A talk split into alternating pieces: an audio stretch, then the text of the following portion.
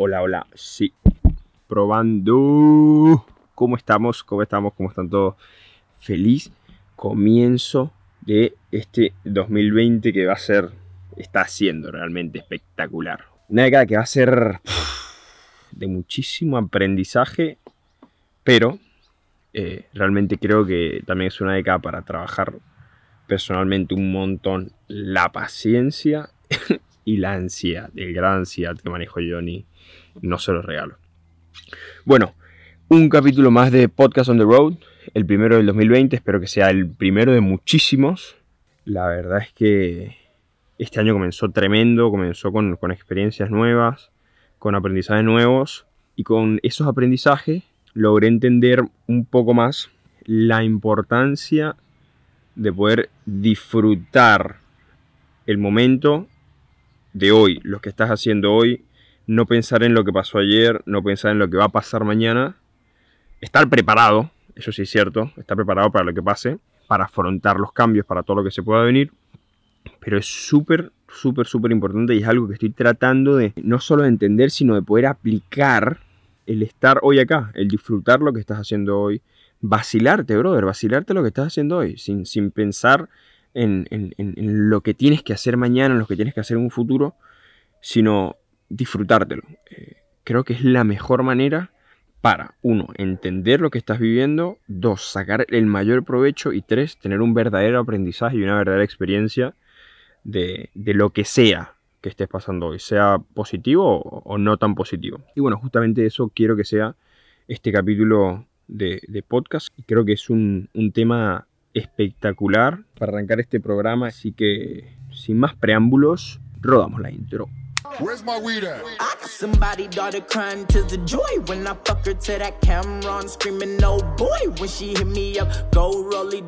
Bien, estoy en Chapadmalal. De, de, hecho, estoy. Son las seis y media de la mañana. Eh, no soy mucho de levantarme tan temprano, pero hoy me levanté temprano, vi un poco el, el amanecer. La verdad es que me parece, es una cosa que, el, tanto el amanecer como el atardecer, es una cosa que me llena muchísimo de energía. Y acá en Chapadmalal, tanto el amanecer como el atardecer es espectacular. Ayer vi un atardecer en los acantilados y la verdad que fue totalmente increíble. Este, me estoy quedando en un hostel que se llama Bye Bye. Antes de conocerlo, me pareció uno que tenía mucha mística, un lugar con muchísima vibra, muy, buena vibra, eh, mucha paz y, y sobre todo un lugar para conocer experiencia y conocer gente. Si le soy sincero, había querido venir hace un año más o menos, o un poco más, y por una u otra razón, eh, las, las, circunstancias no se habían dado, o, por alguna otra razón tenía que modificar el viaje y no podía quedarme, pero otra cosa que he ido aprendiendo es que creo que cada cosa llega a su momento, en su momento, y creo que el venir hoy, el venir eh, esta vez acá era el momento cuando tenía que ser, eh, inicio de año, inicio de, nuevas vibras, de nuevas experiencias. Y me vino excelente, me vino excelente justamente para ratificar esto de lo que les, decía, eh, de poder vivir lo que estás haciendo en el momento en que lo estás haciendo, disfrutarte, vacilarte lo, que estás haciendo hoy. bye Bye es un, es un hostel que está a la orilla de la playa, acá en frente de Luna Roja, en, en Chapadmalal. De hecho, en un ratito voy a ir al, agua a hacer algo de bodyboard. Entonces, eh, creo que esto ha sido un excelente descanso, tanto un descanso como una renovación de energías para, para seguir adelante este año que comenzó espectacular, comenzó en Cariló, que es otra parte de la costa argentina, trabajando. Y acá también vine a, Mar del Plata a hacer algunas acciones y bueno, aproveché el estar cerca de, Chapa y de Bye Bye para irme a tomar unos, unas recargadas de energías acá. Comenzamos con lo que, el tema que les quería hablar, justamente esto de, de, disfrutarte lo que estás haciendo. Y es algo que me cuesta, me cuesta aplicar. Más que, más que escucharlo, porque creo que nos, pasa a muchos que escuchamos cosas, escuchamos recomendaciones, escuchamos quotes que nos dicen eh, eh, cosas positivas para nosotros, cosas que nos reservarían pero nos es muy difícil, o por ejemplo en mi caso, nos es muy difícil poner en práctica. Sobre todo porque para crear un hábito necesitas muchísimo tiempo repitiéndolo y muchas veces en ese proceso de crear ese hábito se interrumpe por, una u otra razón o incluso por la naturaleza, por tu propia naturaleza, eh, y, por ende como que pierdes ese, ese, rumbo que estabas intentando buscar. Una de las grandes metas de este año para mí es poder disfrutarme lo que estoy haciendo hoy. Yo me caracterizo por ser una persona bastante ansiosa y poco paciente, realmente. O sea, si tengo que ser sincero, soy muy poco paciente. ¿Qué, qué pasa? Eso muchas veces me juega en contra por el querer acelerar los procesos. Eh, siento, a veces me pasa que siento que he estado haciendo algo por mucho tiempo en mi cabeza y, que nada, que quisiera que pasara más rápido como, para, como si estuviese en una competencia con alguien para llegar a un punto. Y cuando logras detenerte un poco, salirte de ese momento, mirarlo desde afuera, te das cuenta que realmente no es una carrera contra nadie. De hecho, no es ni una carrera contra ti mismo. Es, es un camino, es un proceso, es un proceso que tienes que disfrutarte, es un proceso que tienes que entender, porque de nada sirve tipo salir corriendo a, llegar a un lugar, eh, llegar a, hacer algo, incluso trabajar con alguien, cuando durante el proceso lo que te llevó del punto 1 al punto 2 no lo entendiste, no lo, no lo, no lo asimilaste, es muy probable que quedes en la misma. O sea, llegaste a un punto, pero lo que, lo que te va a permitir poder llegar más veces a ese punto, que es entender el proceso y el camino, eh, si no lo captaste, no lo entendiste, no lo asimilaste, no lo disfrutaste, es bastante difícil que logres aprender eh, cómo volver a llegar ahí. Creo que mucha gente debería trabajar en eso, en, poder, poder sacarte de la cabeza esa competencia. A mí me pasa, de hecho me ha pasado toda mi vida. Si yo me pongo a pensar cuando, cuando era competidor de karate, yo quería tipo ser el primero en el ranking ya. Eh, siempre me pasaba, iba a competir, comenzaba el año con, el Círculo Olímpico y, nada, el Mundial estaba en noviembre o, u octubre y yo quería ya desde enero estar en el Mundial. Desde, desde, desde que me ponía el, uniforme para entrenar el primer entrenamiento del año, ya estaba pensando en el, en el Mundial, en, en, qué voy a hacer, en, con quién, en contra quién voy a pelear, en qué voy a hacer para ganar.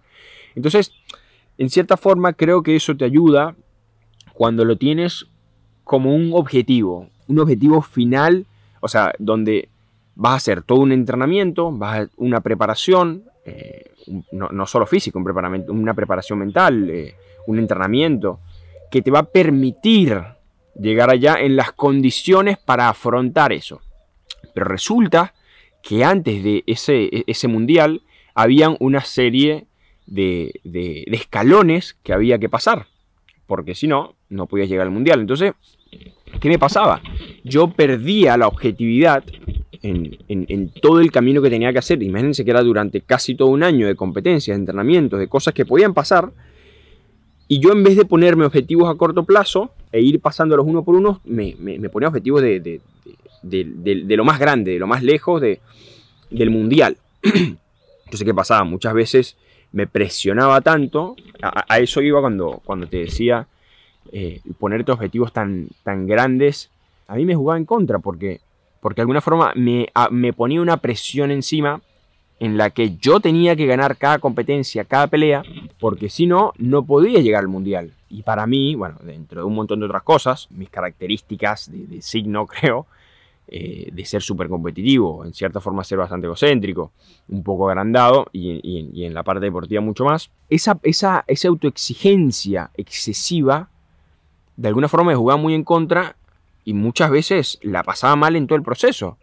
Eh, tenía lesiones, eh, entraba muy, muy presionado a las competencias, competencias que eran dentro de todo sencillas y para las cuales yo estaba preparado, eh, se me tornaban 10 veces más difíciles justamente porque yo estaba pensando en que si no ganaba esto no al mundial. ¿Qué pasa? Dejaba de disfrutar el momento, dejaba de disfrutar esa competencia en particular, dejaba de disfrutar ese entrenamiento en particular y de entender lo que realmente tenía que hacer para mejorar solamente por estar pensando algo que le faltaba muchísimo.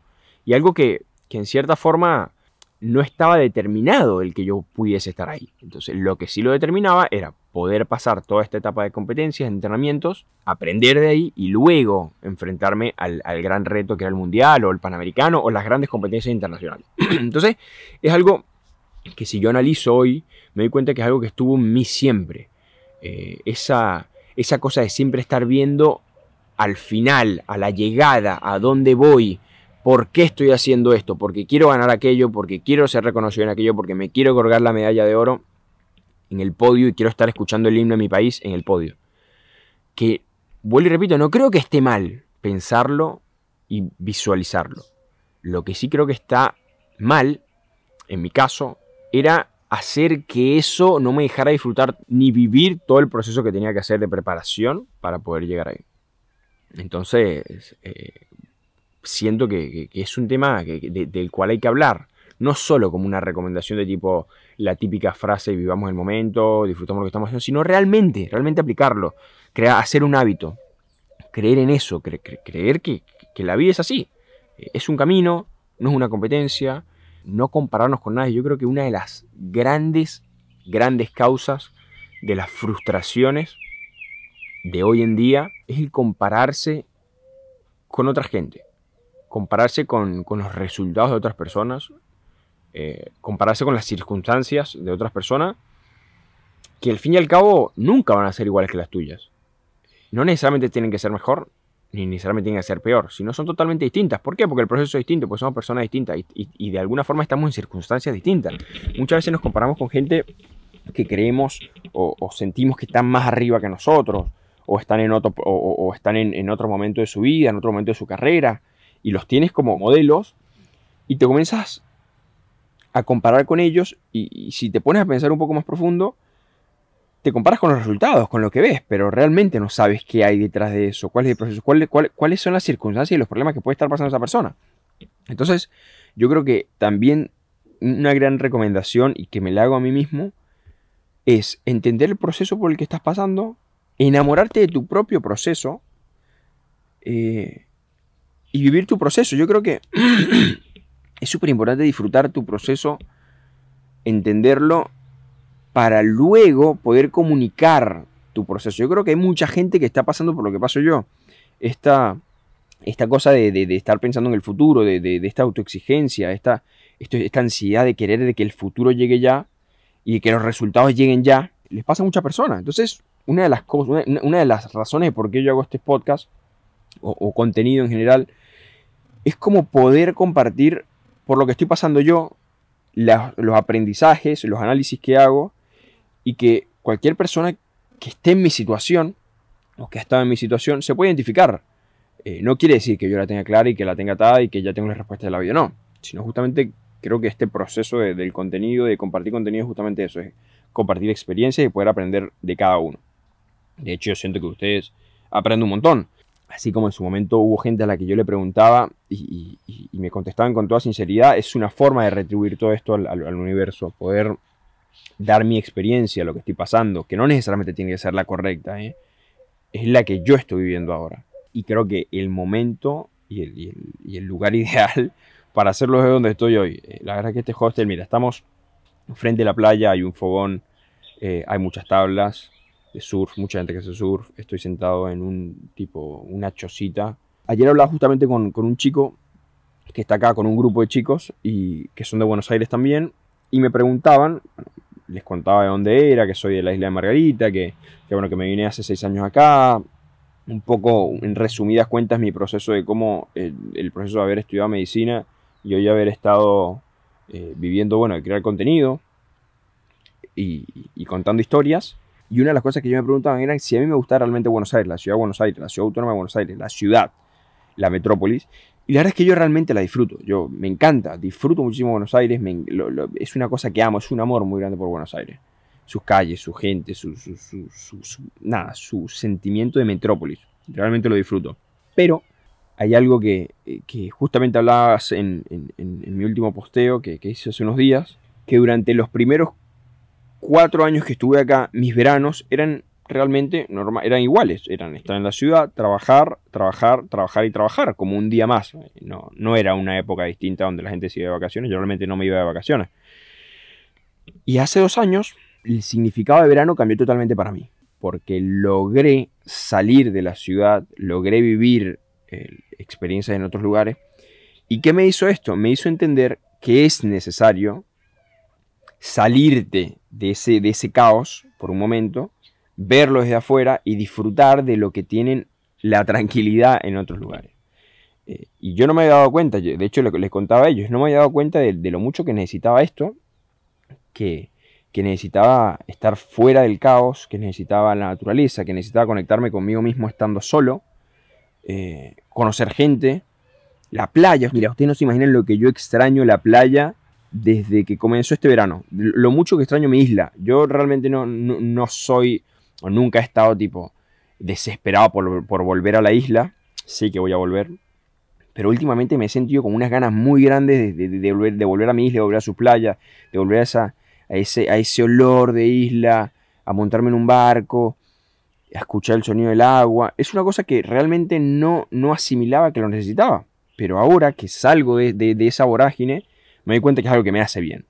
Entonces, es otra cosa también para trabajar este año, es poder identificar los momentos en que necesitas desconectar, en los momentos en que necesitas para ti, trabajar en ti, eh, eh, ayer justamente hablaba con Aku, eh, no sé si probablemente lo conozcan, es un creador de contenido tremendo que justamente está acá, está, haciendo, está pasando su verano acá en, en, Bye Bye. Y hablamos un poco sobre eso, sobre lo importante que es entender el balance que tiene que haber entre el trabajo que haces en ti y el trabajo que haces por dinero. Creo que como creativos es, un, es, una disyuntiva bastante grande porque, bueno, obviamente no comes, no comes tierra, sino que vives de, la, de, necesitas plata para sobrevivir. De bien la parte en la que cobras por tu laburo, en que laburas con agencias, en la que estás todo el día en, las vorágines, las cosas. Y nada, es, es, es un balance que tienes que poner en conjunto con tu vida, con tu salud, porque es cierto que cuando estás en, esta vorágine, estás trabajando contenido, creando contenido, viajando a agencias, no te das cuenta y entras en una vorágine que realmente no te hace bien. El cerebro se te quema, o sea, estar pegado a una computadora, estar siempre creando y tu cerebro, tu, esa chispa que tienes de, creatividad comienza a disminuir comienza a disminuir, comienza a disminuir porque no le estás alimentando, sino que simplemente la estás exprimiendo. Eh, justamente para cumplir con un plazo, cumplir con un cliente. Entonces, hay que identificar cuál es ese equilibrio donde tú te sales de eso por un momento y comienzas a trabajar un poco más en lo que realmente te gusta, en lo que te llena y en lo que te da aprendizaje. Eh, así que bueno, otro punto para trabajar en el 2020 es eso, es poder trabajar en el equilibrio de tu vida personal con tu vida laboral. Hacer más de lo que disfrutas hacer. Eh, ojo, yo estoy súper agradecido de poder estar trabajando lo que trabajo hoy. Es algo que totalmente que disfruto a mil. Pero también es cierto que hay momentos en que necesitas hacer cosas para ti y alimentar tu creatividad no con más trabajo, sino con momentos como el que estoy viviendo ahora. Momentos en el que desconectas, momentos en el que te encuentras contigo mismo, en el que hablas contigo mismo, o en mi caso hablo con ustedes. Y son momentos que te hacen bien sobre todo también algo que pasa que es conocer gente con buena vibra, conocer gente que te suma. Entonces, nada, la reflexión de este podcast, de este capítulo 5, para dar inicio a un 2020 que se viene con todo. De hecho, la semana, la semana que viene y la de arriba probablemente vengan más viajes en la costa.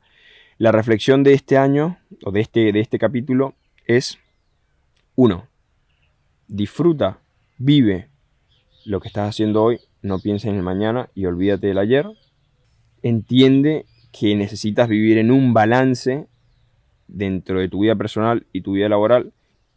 Y por último, que esto realmente es más una recomendación para mí también, es que, la ansiedad y la autoexigencia no te pueden contra. Que no, no hagan, no, te paralicen, sino que te empujen para, para seguir haciendo cosas. Los quiero muchísimo. Si quieren ver un poco más de contenido de lo que estaba haciendo en la costa, síganme en mis redes, Andrés Anaya Go GO, Andrés Anaya GO. En TikTok también pueden buscarme con el mismo nombre. De hecho, llegué a 20.000 seguidores en TikTok, muy loco. Después voy a hacer un capítulo hablando un poco sobre eso, como la estrategia que estaba aplicando para TikTok, porque la verdad que me parece bastante interesante. Una plataforma que se viene con todo. Así que nada, va a haber un capítulo dedicado a eso. Probablemente invite a alguien que, que también me acompañe a hablar un poco de eso. Como siempre, gracias por escuchar, los quiero muchísimo y hasta el próximo episodio de Podcast on the Road. Chao.